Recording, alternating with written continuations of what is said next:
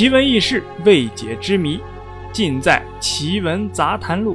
大家好，我是幺八三。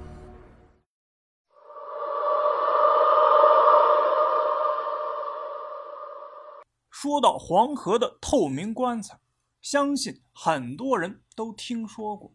棺材是在几近干涸的河道里发现的，在被发现的时候，就出现了许多让人无法理解的事情。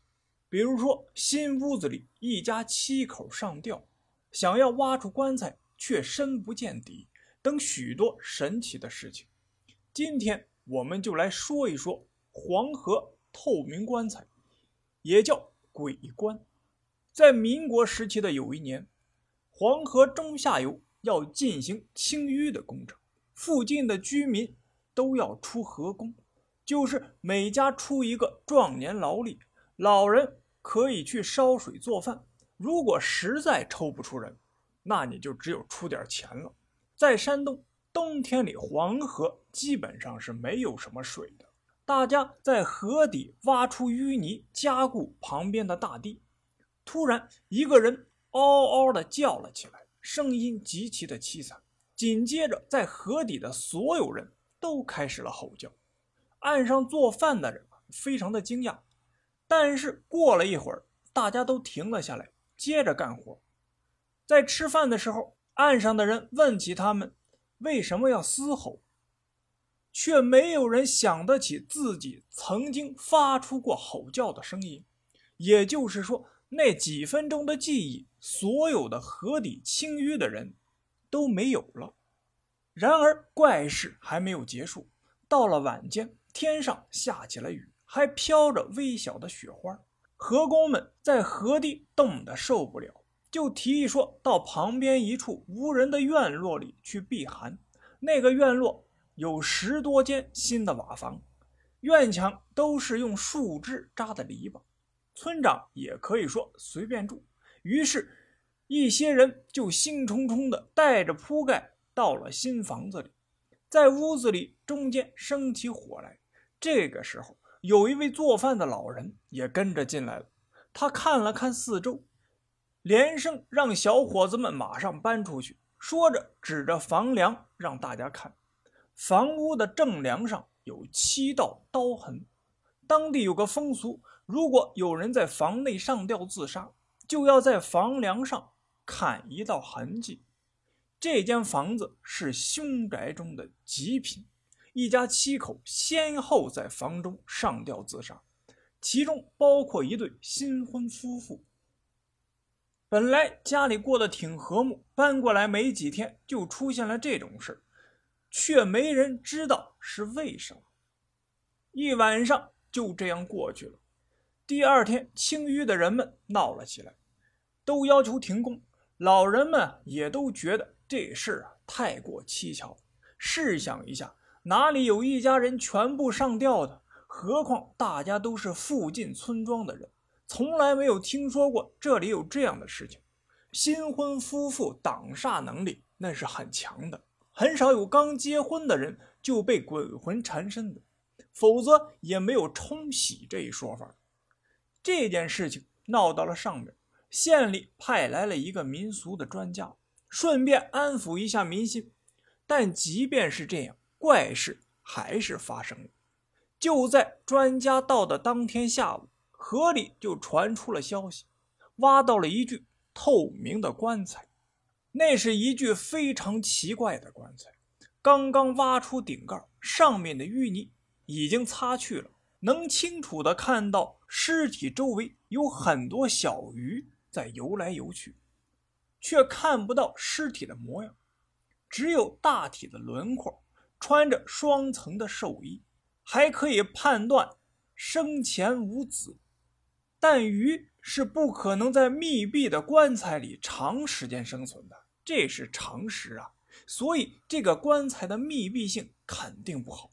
但如果是这样，尸体就不可能保存，恐怕连骨头都很难剩下。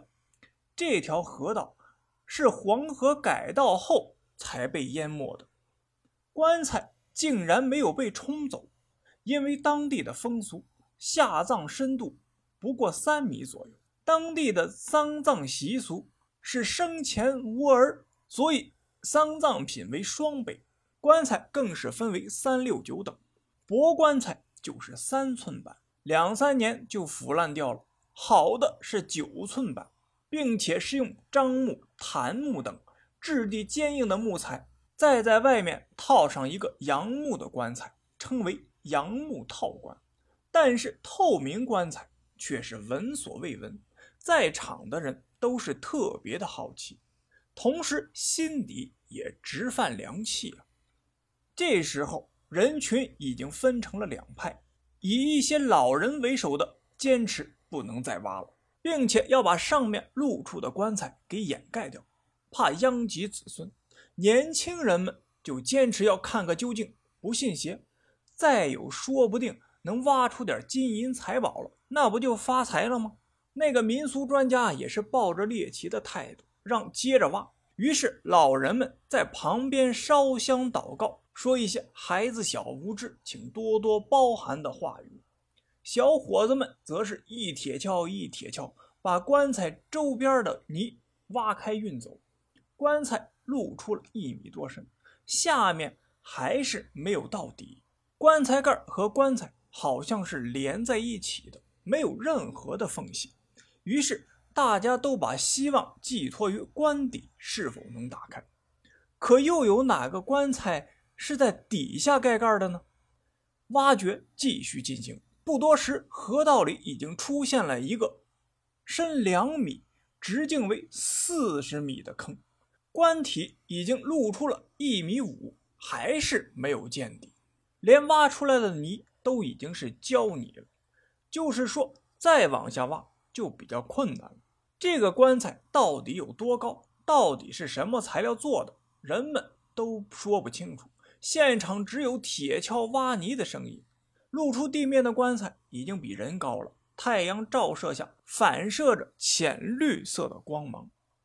这时候，一个更为奇怪的现象被在场的人发现：那尸体是浮在棺材中间的。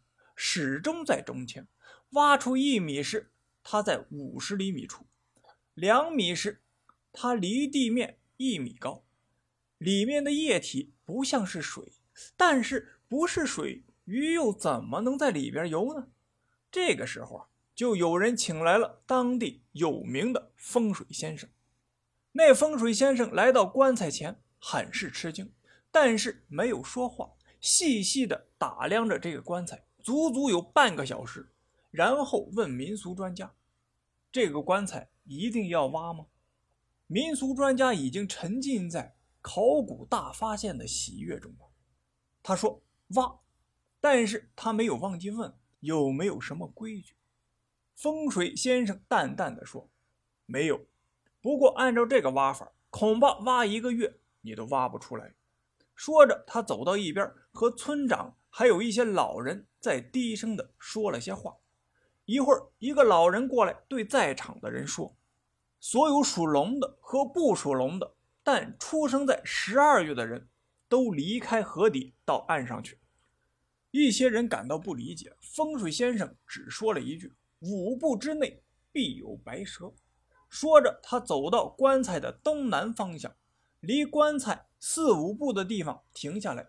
叫过来两个人，吩咐他们找木锹往下挖三尺。白蛇那是仙呐！老人们心里犯着嘀咕。当地的确有一种小白蛇，但是极其的罕见。一般老太太们见到小白蛇就会磕头，找来红布蒙着的盘子，把白蛇请到家里去烧香供着。说来也奇怪，白蛇总是很听话的爬到盘子里，然后享受几天香火，就无声无息的消失了。而这边风水先生画了一个一尺左右的圆，让两人开始挖。不大一会儿的功夫，一个人喊道：“有一堆青蛙，别挖了！”大家定眼看去，有十多只青蛙挤在一起。可是有青蛙的地方，怎么会有蛇呢？那风水先生也是出了一脑门子的汗，他站起身来，大声的问：“还有没有属龙的？十二月生的人没有退场的，查出来后果自负啊！”话音刚落，有几个围观的人姗姗而去。正在这个时候，有人在喊“蛇”，蛇在木橇上。就见铁锹上的泥中，一条小白蛇露出了一段身子。与平时不同的是，这条白蛇不是通体全白，而是带着些许斑点。它把头露出来，频繁地吐着信子，非常的戒备。风水先生小心翼翼地拿着小蛇放到了棺材旁边，确切地说是棺材的底部。就见小蛇飞快地往下钻，不一会儿就不见了。这个时候，几个胆小的人都惊叫起来。蛇钻洞不假，但蛇本身是不会打洞的，大多数是利用黄鳝的洞。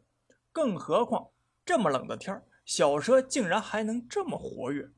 紧绷了一天的神经根本无法承受太多的怪异的事情。大部分人都跪在了泥地里，用最传统的但也是最尊敬的祭奠方式进行叩拜。二十四拜礼，这是一种极为复杂的叩拜方式，含八卦方位，一般是至亲过世才用的一种叩头方式。由长辈带头，一步一屈，迈步方，磕头作揖。二十四拜结束了，大家均跪在地上，不知所措。是啊，按照常理来说，现在应该哭诉了。比如说，死者是跪拜者的叔叔，则应该哭叔叔。辈分再小一辈的哭爷爷，可这次跪拜的姓什么叫什么都不知道，怎么叫？万一这个不是人呢？天地人不分，用人礼祭拜，会不会天怒人怨呢？